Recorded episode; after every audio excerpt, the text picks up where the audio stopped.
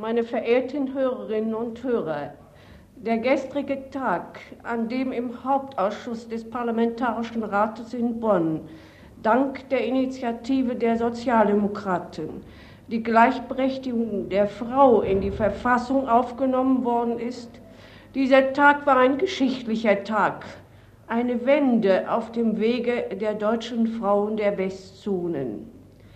Lächeln Sie nicht, es ist nicht falsches Pathos einer Frauenrechtlerin, das mich so sprechen lässt die da sprach und keine Frauenrechtlerin sein wollte, war die Kasseler Juristin und Notarin Dr. Elisabeth Selbert. Einen Tag zuvor, am 17. Januar 1949, hatte der Parlamentarische Rat gegen viele Widerstände und erst in dritter Lesung ihrer Formulierung zugestimmt. Artikel 3 Absatz 2 Satz 2 Grundgesetz lautete Männer und Frauen sind gleichberechtigt. Es war eine Initialzündung, die der Stellung der Frau im Recht bis auf den heutigen Tag eine solide Grundlage geben sollte. Unter den berufstätigen Frauen hatten es die Juristinnen bis dahin in Deutschland besonders schwer gehabt. Friedrich Schiller war schon der Ansicht gewesen, Männer richten nach Gründen, des Weibes Urteil ist seine Liebe weniger poetisch, dafür umso deutlicher hatte es ein Referent auf dem Deutschen Richtertag 1921 in Leipzig formuliert. Die Frau ist als Richterin ungeeignet. Später als im europäischen Ausland wurden Frauen in Deutschland erst 1919 zum Jurastudium zugelassen.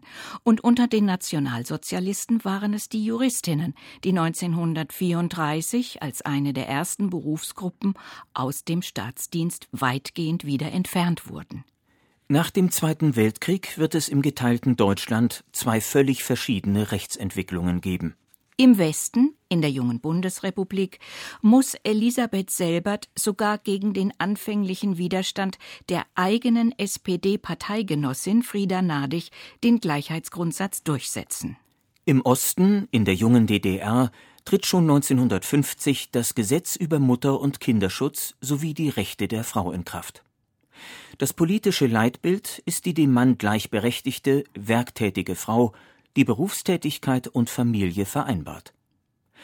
15 Jahre später beginnt 1965 mit der Verabschiedung des ersten Familiengesetzbuches der DDR eine eigenständige Familienpolitik, in der sich Ehemann und Ehefrau formal juristisch gleichberechtigt gegenüberstehen. Während der Ehe gehört in der sogenannten Gütergemeinschaft beiden alles gemeinsam. Und auch nach einer Scheidung sorgen Mann und Frau eigenverantwortlich für sich selbst. Nach der Wiedervereinigung und der Übernahme des westdeutschen Familienrechts werden sich die unterschiedlichen Rechtssysteme gegenseitig befruchten. Zum Beispiel gilt ab 1.1.1992 der Versorgungsausgleich nach westdeutschem Vorbild. Umgekehrt gestalten sich nach und nach Rechtsinstitute nach den Leitbildern der DDR, wie zum Beispiel der Anspruch auf einen Kitaplatz, Vätererziehungszeiten, das gemeinsame Sorgerecht oder das Umgangsrecht nach einer Scheidung. Im Westen hingegen, unmittelbar nach dem Zweiten Weltkrieg in den 50er Jahren, ist das Frauenbild noch geprägt vom Nationalsozialismus, aber auch von den Vorstellungen des bürgerlichen Rechts aus dem Jahr 1900. Was genau das bedeutet, erläutert Dagmar Freudenberg. Sie arbeitet im Justizministerium des Landes Niedersachsen im Bereich Prävention und Opferschutz und ist Vorsitzende der Strafrechtskommission des Deutschen Juristinnenbundes. Bevor sie ins niedersächsische Justizministerium wechselte, war sie fast 30 Jahre als Staatsanwältin zuständig für den Bereich Gewalttaten, Sexualstraftaten und häusliche Gewalt. Das BGB 1900 wurde in Kraft gesetzt mit einem Familienbild, wo der Mann die Mund, also das kommt von Vormundschaft, ist ein altes Wort, die Mund über Frau und Kind hatte. Das heißt, er war der Bestimmer. Er hat über die Frau und über das Kind bestimmt. Er hat gesagt, was gemacht wird. Er hat es entschieden und er durfte es durchsetzen und zwar mit Gewalt. Die Vorstellung von der natürlichen Hierarchie der Geschlechter und der quasi gottgewollten Vorherrschaft des Mannes über die Frau vereinbarte sich schlecht mit der Frau als Richterin. Elisabeth Selbert hatte sich im Parlamentarischen Rat mit seinen 65 Mitgliedern, darunter nur vier Frauen, mutig, entschlossen und unbeirrbar gezeigt. Sie ahnte nicht, welche Konsequenzen das für ihren weiteren beruflichen Werdegang haben sollte. In ihrer historischen Rundfunkansprache war sie noch der Meinung, ich bin Jurist und unpathetisch. Und ich bin Frau und Mutter und zu frauenrechtlerischen Dingen gar nicht geeignet. Ich hätte frauenrechtlerische Tendenzen auch nicht nötig in meiner Partei, die die Gleichberechtigung der Frau seit der Zeit eines August Bebel vor Jahrzehnten, und zwar seit den 90er Jahren des vorigen Jahrhunderts, verfochten hat. Darin sollte sie sich gewaltig irren. Ihre eigene, die Sozialdemokratische Partei, ließ sie im Stich. Jutta Limbach war von 1994 bis 2002 die erste Präsidentin des Bundesverfassungsgerichtes. Im September 2016 ist sie verstorben. Sie kommentierte seinerzeit die weiteren Ereignisse im Leben von Elisabeth Silbert so. Als dann der erste Bundestag gewählt wurde, ist sie nicht einmal als Kandidatin aufgestellt worden. Ihr Traum war, vielleicht eine der ersten Richterinnen am Bundesverfassungsgericht zu werden. Ist sie nicht geworden, denn sie war als streitbare Frau verschrien, die anderen eben so lange mit ihren Forderungen auf die Nerven gehen konnte, bis sie durchgesetzt hat, was sie durchsetzen wollte. Statt Elisabeth Selbert wurde Erna Schäffler gewählt und blieb von 1951 bis 1963 die erste und einzige Richterin am Bundesverfassungsgericht. Jutta Limbach hat Erna Schäffler noch persönlich gekannt. Die erste Bundesverfassungsrichterin erzählte, während ihres Studiums ums Jahr 1910, 1911 in Berlin und München habe kein Professor und kein Kommilitone auch nur ein einziges Wort mit ihr gewechselt. Sie habe ihr Studium in absolutem Schweigen verbracht. Vier Jahrzehnte später, in den 50er Jahren, machte Lore Maria Peschel-Gutzeit diese Erfahrung. Als ich studierte in Hamburg erstes, zweites Semester, waren wir insgesamt drei Frauen bei Hunderten von Kollegen, also Kommilitonen im Hörsaal. Und wir hatten einen sehr berühmten Professor, einen Römischrechtler, der marschierte da vorne auf und ab und dozierte, wie das eben solche Leute so machen. Und er bildete Fälle und äh, schoss mit diesen Fällen im Allgemeinen auf die erste oder zweite Reihe los und verlangte, dass man die löste, die Fälle. Es gab eine Kollegin, die war unerschrocken und setzte sich in die erste Reihe. Es ereilte sie das Schicksal. Professor Rape, so hieß er, bildete einen Fall und sagte, bitte wollen Sie den lösen. Ihr fiel nichts ein, sie blieb stumm. Darauf fragte er mit säusender Stimme, sagen Sie mal, welches Semester sind Sie eigentlich? Und sie sagte vielleicht drittes oder viertes, sagen wir das mal. Da sagte ach, da haben Sie ja schon sehr viel Geld ausgegeben, um an einen Mann zu kommen. Ja, und da regte sich keine Hand im ganzen Hörsaal. Nicht? Das waren so unsere Anfänge. Also wer damals Jura studierte, wusste, dass er also bestenfalls ignoriert wird. Lore Maria Peschel-Gutzeit wurde im Laufe ihres Berufslebens unter anderem Richterin am Hanseatischen Oberlandesgericht, zweimal Justizsenatorin in Hamburg und einmal in Berlin. Heute arbeitet sie als Anwältin. Noch einmal zwei Jahrzehnte weiter, in den 70er Jahren, begann Sibylla Flügge mit dem Jurastudium. Sie sollte später Professorin für das Gebiet Recht der Frau an der Fachhochschule in Frankfurt am Main werden – die jetzt University of Applied Sciences heißt. Inzwischen ist Sibylla Flügge im Ruhestand. Als ich studierte, gab es in der ganzen Bundesrepublik vier rechtswissenschaftliche Professorinnen. Es gab wenige Rechtsanwältinnen, es gab kaum Richterinnen und fast überhaupt keine Richterinnen in hohen Positionen, die das Recht dann auch wirklich beeinflussen könnten. Insofern war das Recht äh, noch fast ausschließlich von Männern geprägt, obwohl wir ja schon seit 1919 ungefähr die Möglichkeit hatten, als Frauen in rechtlichen Berufen tätig zu werden, aber die Nazis haben das ja auch gleich wieder abgeschafft. Inzwischen sind Juristinnen in allen Bereichen des gesellschaftlichen Lebens angekommen.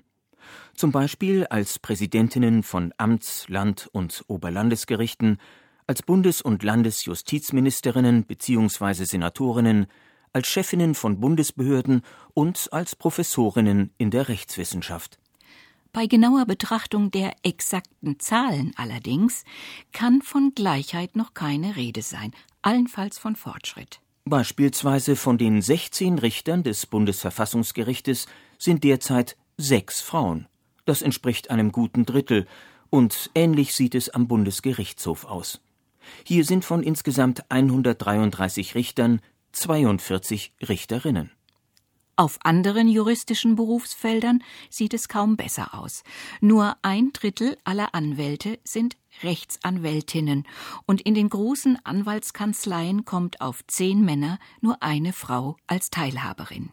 In der Rechtswissenschaft liegt der Anteil der Juraprofessorinnen sogar nur bei 11 Prozent.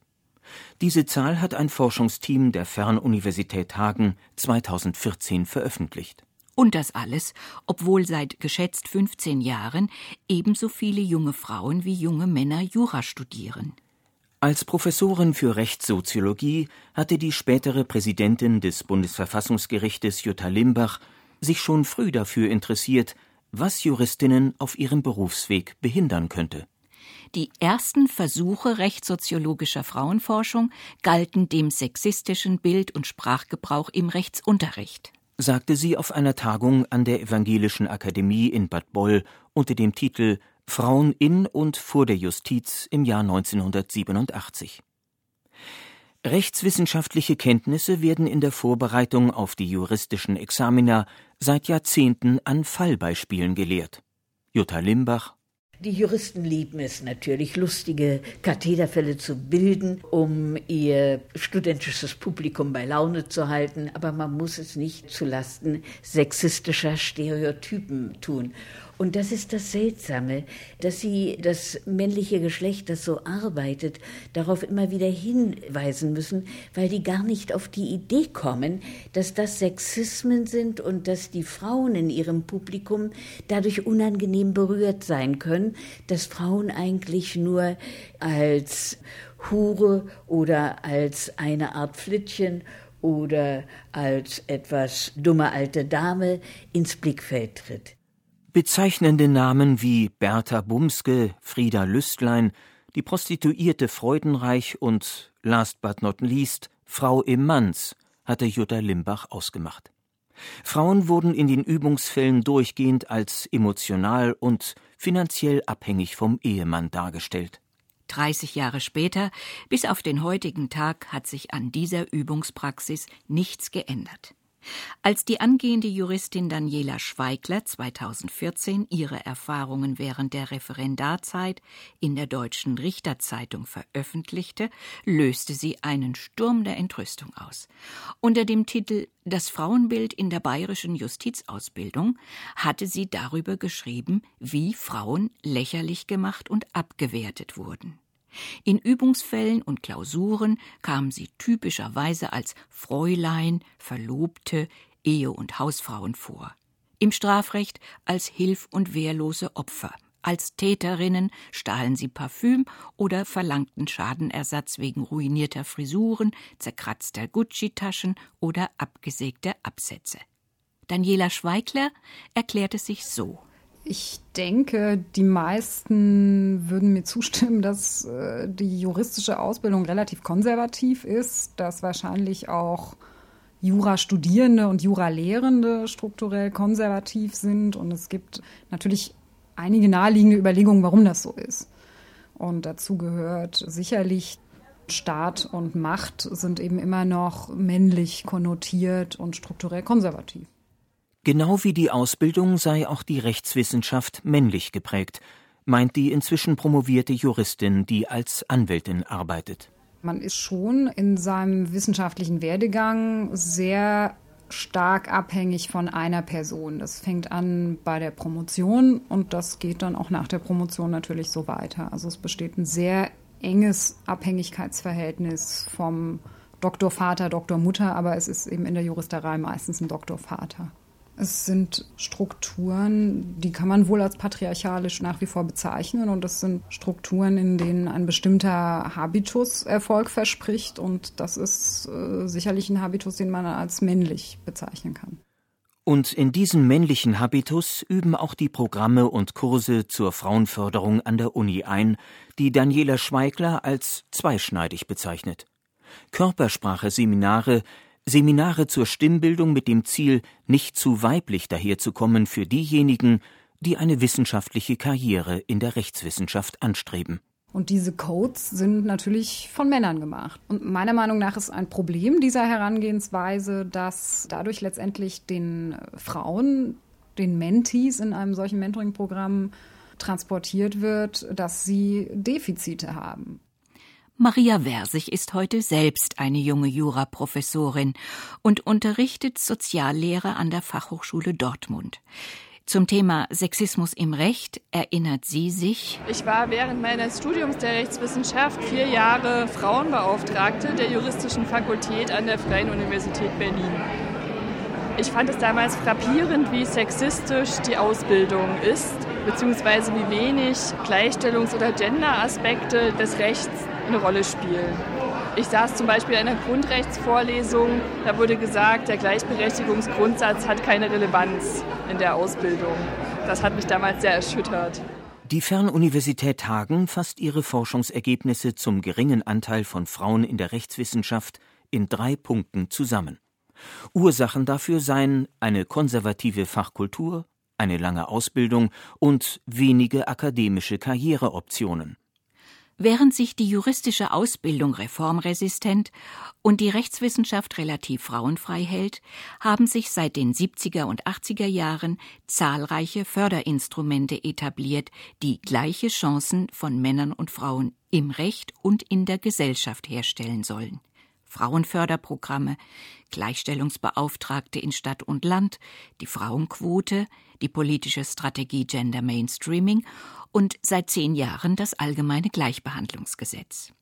Viele Universitäten bieten Gender Studies an, zu Deutsch vereinfacht gesagt Geschlechterforschung, die sich mit dem Verhältnis von Geschlecht zu Wissenschaft, Gesellschaft und Kultur befasst.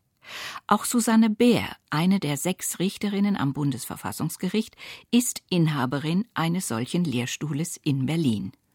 70 Jahre zurück, nachdem der Gleichheitssatz im Grundgesetz in Kraft getreten war, bestand der größte Änderungsbedarf zunächst im Ehe- und Familienrecht aus dem Jahr 1900.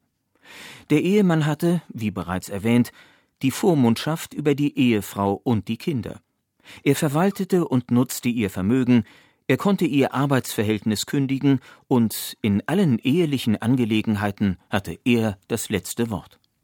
Obwohl mit dem Gleichheitssatz von 1949 diese Regelungen verfassungswidrig und damit nichtig geworden waren, ließ sich der Gesetzgeber Zeit, bis im Juli 1958 das Gesetz über die Gleichberechtigung von Mann und Frau auf dem Gebiet des bürgerlichen Rechts in Kraft trat. Beim Sorgerecht für die Kinder wurde allerdings das Alleinentscheidungsrecht des Ehemannes beibehalten. Ihm stand der sogenannte Stichentscheid zu, wenn er sich in Erziehungsfragen mit der Mutter nicht einigen konnte. Diesen Stichentscheid brachte erst das Bundesverfassungsgericht 1959 zu Fall, nachdem der Deutsche Juristinnenbund dazu mit einer Beschwerde den Anstoß gegeben hatte. Mütter nicht-ehelicher Kinder wurden weiterhin für unfähig gehalten, Entscheidungen für Sohn oder Tochter zu treffen. Nicht-ehelich Geborene standen grundsätzlich noch bis 1962 unter der Vormundschaft des Jugendamtes und erst die Reform des Ehescheidungsrechtes von 1977 machte es möglich, dass Frauen auch gegen den Willen ihres Mannes berufstätig sein konnten. Bis dahin hätten sie anderenfalls befürchten müssen, schuldig geschieden zu werden. Es hätte gleichzeitig bedeutet, das Sorgerecht für die Kinder und ihre Unterhaltsansprüche zu verlieren. Sobald genügend Juristinnen in Spitzenpositionen vorgedrungen waren, nutzten sie die Gelegenheit, die Gleichberechtigung im Grundgesetz weiter auszubauen. Das war in den 90er Jahren der Fall, als gleich mehrere Landesministerien von Justizministerinnen bzw. Senatorinnen geführt wurden. Seit 1994 steht in Artikel 3 Absatz 2 des Grundgesetzes zusätzlich zum Gleichheitsgebot die Verpflichtung des Staates dafür zu sorgen, dass bestehende Nachteile zu Lasten von Frauen beseitigt werden. Lore Maria Peschel-Gutzeit gehörte damals als Justizsenatorin in Hamburg zu den Initiatorinnen. Da haben wir damals im Amt befindlichen Justizministerinnen also wirklich uns gegen eine Welt voll Waffen durchgesetzt. Wir, das war Jutta Limbach für Berlin, das war Christine Hohmann-Denhardt für Hessen, das war Heidi Almerk für Niedersachsen und so weiter und ich für Hamburg. In der CDU bewegte sich kein Mensch. Und eines Tages bewegte sich plötzlich was in der CDU. Und wir sagten, was ist jetzt los? Sind da Krankheiten ausgebrochen oder was? Nein, es gab eine Weisung vom großen schwarzen Vorsitzenden. Und der sagte, wir haben bald Wahlen, nun tut mal was für die Frauen. Beim großen schwarzen Vorsitzenden handelte es sich um den damaligen Bundeskanzler Helmut Kohl. Zu den sich ändernden gesellschaftlichen Einstellungen und Verhaltensweisen trug auch die feministische Bewegung bei, die, so Dagmar Freudenberg gesagt hat, es kann doch wohl nicht wahr sein, dass die Frau dem Mann A untergeordnet ist, B von ihm dominiert wird im Wege der Gewalt bei der Durchsetzung von Entscheidungsfragen und C sich auch noch sexuell unterordnen muss und ihm stets zu Willen sein muss. Das war in den 80er Jahren die Entwicklung, die da begonnen wurde und die dann auch zur Reform der Sexualdelikte, zu einer ersten nachhaltigen Reform der Sexualdelikte in den 90er Jahren geführt hat im Kontext mit der Bekämpfung der Gewalt im sozialen Nahraum, der häuslichen Gewalt etc. und der Erziehungsgewalt, nämlich der Norm, die im BGB festgeschrieben worden ist, dass Gewalt in der Erziehung bei Kindern verboten ist. Doch auch das sollte noch ein weiter Weg sein. Dagmar Freudenberg wirft einen Blick zurück in die Rechtsgeschichte. Wir haben noch bis weit in die Bundesrepublik hinein den Rechtszustand im BGB gehabt, dass die Frau zur Erfüllung der sexuellen Pflichten verpflichtet war. Mit der Vollstreckung, wenn sie es nicht tat, war das ein bisschen schwierig, aber nichtsdestotrotz, der Gesetzeszustand war der, dass im BGB stand, die Frau hat die ehelichen Pflichten zu erfüllen. Noch 1966 hatte der Bundesgerichtshof in einem Urteil erklärt, der Ehemann hat ein Recht auf Geschlechtsverkehr. Es ist verboten, dabei, Zitat, Gleichgültigkeit oder Widerwillen zur Schau zu tragen. Auch dieser Vorwurf konnte zum Schuldspruch bei der Scheidung und zum Verlust von Kindern und Unterhaltsansprüchen führen. Die Juristin Friederike Boll hat sich intensiv mit dem Thema Sexualität und Recht auseinandergesetzt. Für sie steht fest, Sexualisierte Gewalt ist schon seit sehr langer Zeit gesellschaftlich tief verwurzelt. Die Vorstellung von Sexualität als so etwas wie Eigentum mit ich sag mal polemisch, mit exklusiv vorbehaltenen Konsummöglichkeiten. Das ist ja etwas, was wir im Laufe der Geschichte in unterschiedlichen Ausformungen sehen. Vergewaltigung zum Beispiel als Standardfall in die Ehe zu starten, ähm, ist ja etwas, was sich durch Jahrhunderte durchgezogen hat. Vieles mag sich heutzutage da auch verändert haben, aber die kulturelle Präsenz von sexualisierter Gewalt ist ungebrochen. Zu denken wäre hier zum Beispiel an Anzüglichkeiten von Politikern gegenüber Journalistinnen oder aktuell von Parteimitgliedern gegenüber jungen Kolleginnen. Abgeschafft wurde die Pflicht zum ehelichen Geschlechtsverkehr dann eher beiläufig. Mit der Eherechtsreform von 1977 und der Abschaffung des Schuldprinzips kam es auf schuldhafte Pflichtverletzungen nicht mehr an. Dass die Vergewaltigung in der Ehe erst weitere 20 Jahre später, 1997, unter Strafe gestellt wurde, verdankte sich wiederum einer gemeinschaftlichen Aktion, diesmal fraktionsübergreifend, allen weiblichen Abgeordneten im Bundestag unter der Führung von SPD-Politikerin Ulla Schmidt und Irmingard Schewe-Gehrig vom Bündnis 90 Die Grünen. Auch in der DDR gab es häusliche Gewalt und Vergewaltigung in der Ehe. In der Öffentlichkeit aber war das Thema tabu, und vor Gericht landeten solche Fälle nicht. Wenn dergleichen bekannt wurde, dann schritt ein Parteivertreter oder ein anderer Funktionsträger ein und ermahnte den Betreffenden. Im Sexualstrafrecht wirkt die tradierte Vorstellung von der Herrschaft des Mannes über die Frau hüben wie drüben noch am längsten nach. Das spüren die Akteurinnen vor den Schranken des Gerichts bis heute, und das sind vor allem die von sexualisierter Gewalt betroffenen Frauen. Dagmar Freudenberg beobachtete das über Jahrzehnte. Die Entwicklung des Sexualstrafrechts hat sehr deutlich gezeigt, dass mit den Opferzeugen in einer Art und Weise umgegangen wurde, die ihre Menschenrechte, ihre Menschenwürde nicht respektierte. Sie wurden als Beweismittel benutzt und nicht als Mensch behandelt im Rahmen ihrer Opferwerdung. Das ist zum Teil geändert worden. Wir haben inzwischen Mindeststandards in der EU-Opferschutzrichtlinie festgeschrieben, wonach die Opfer, insbesondere auch die weiblichen Opfer von Gewaltstraftaten, gewisse Rechte haben müssen. Die Umsetzung in die Rechtspraxis lässt aber auch da noch zu wünschen übrig und da sind wir noch auf einem weiten Weg.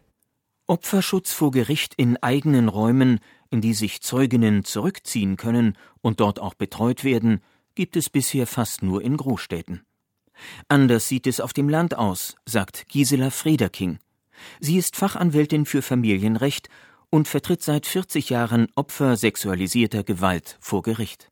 Da gibt es einen Nachholbedarf, der aus meiner Sicht auch wichtig wäre für die Betroffenen, weil die natürlich eigentlich auch einen Anspruch darauf haben, dass sie auch in Verhandlungspausen nicht mit demjenigen zusammentreffen, der sie so malträtiert hat. Und äh, das ist etwas, wo, ja, wo es auch durchaus noch Bedarf gibt.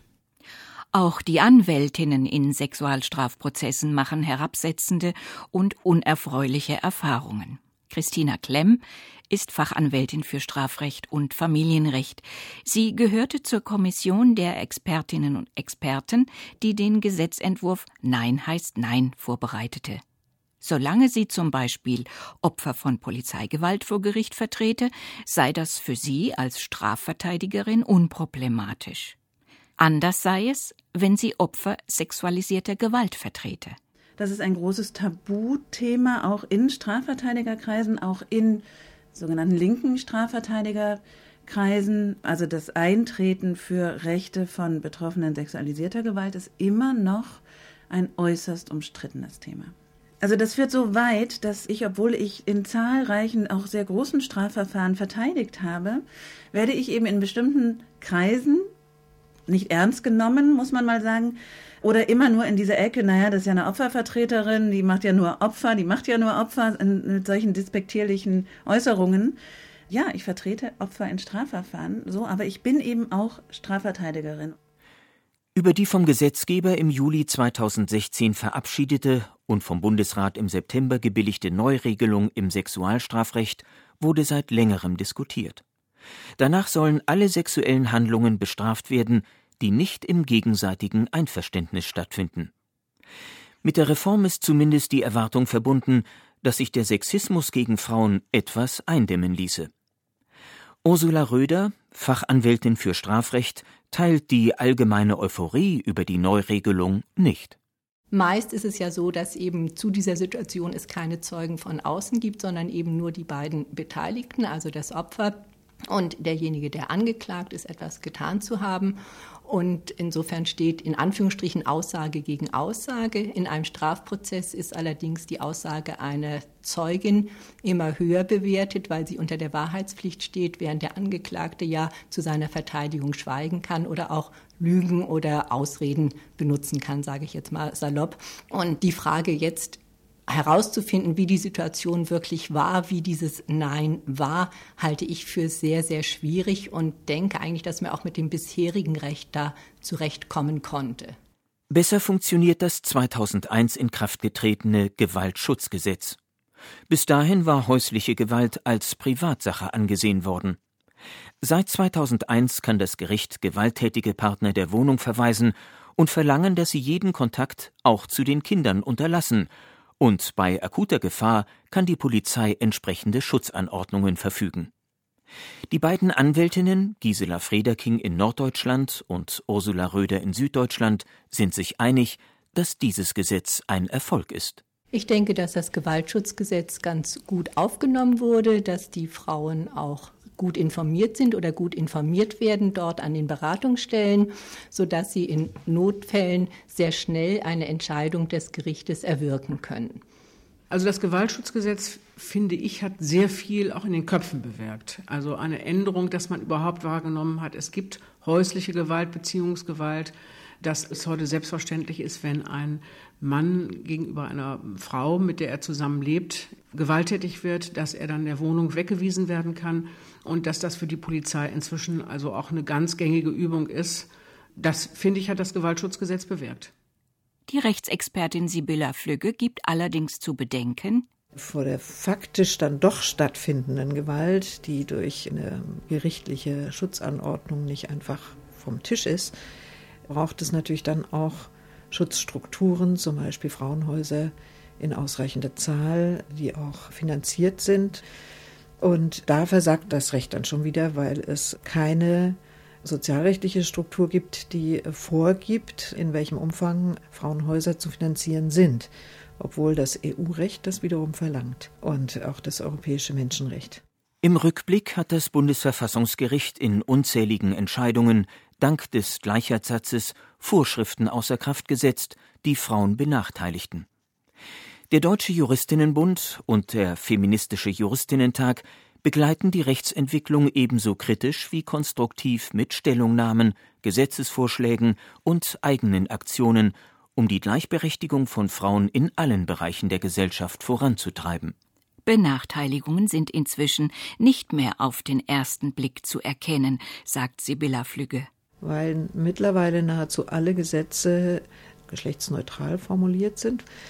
Dann muss man sozusagen genau hingucken, ob zum Beispiel Frauen, wenn sie Kinder betreuen, tatsächlich die gleichen Chancen haben, im Alter eine ordentliche Rente zu haben wie ein Mann, der diese Betreuungsaufgaben an eine Frau abgegeben hat.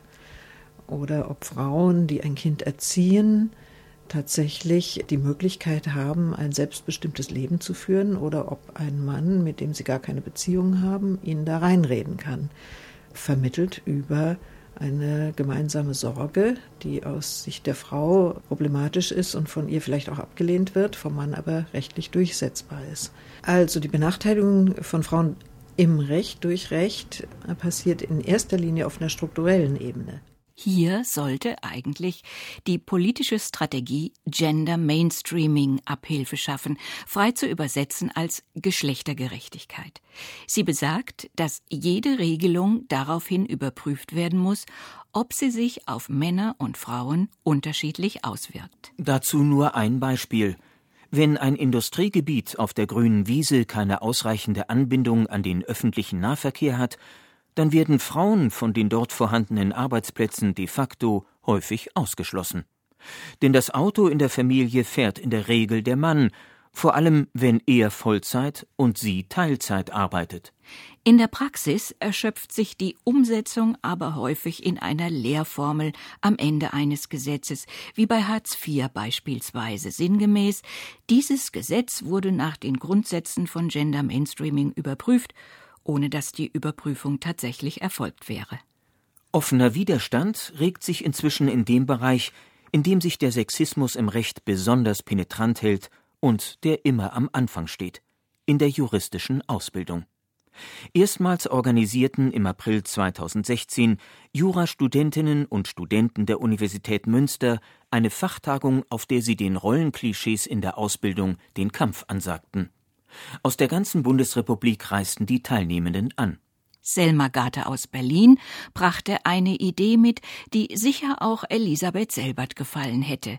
Sie möchte die Masse an Ausbildungsmaterial mit Rollenklischees transparent machen, dass man vor allem also übers Internet via eines Watchblogs dort dieses Ausbildungsmaterial hochlädt und auch einem Publikum zugänglich macht, was vielleicht noch nicht so sensibilisiert ist. Und das möchten wir gerne koppeln an eine Beschwerdestelle und gerne auch perspektivisch nicht nur irgendwie das Schlechte hervorkehren, sondern auch einen Pool an gutem Material bereitzustellen, Fälle umzuschreiben, dass man sie ja auch hinterher gerne irgendwie anderen zugänglich machen möchte.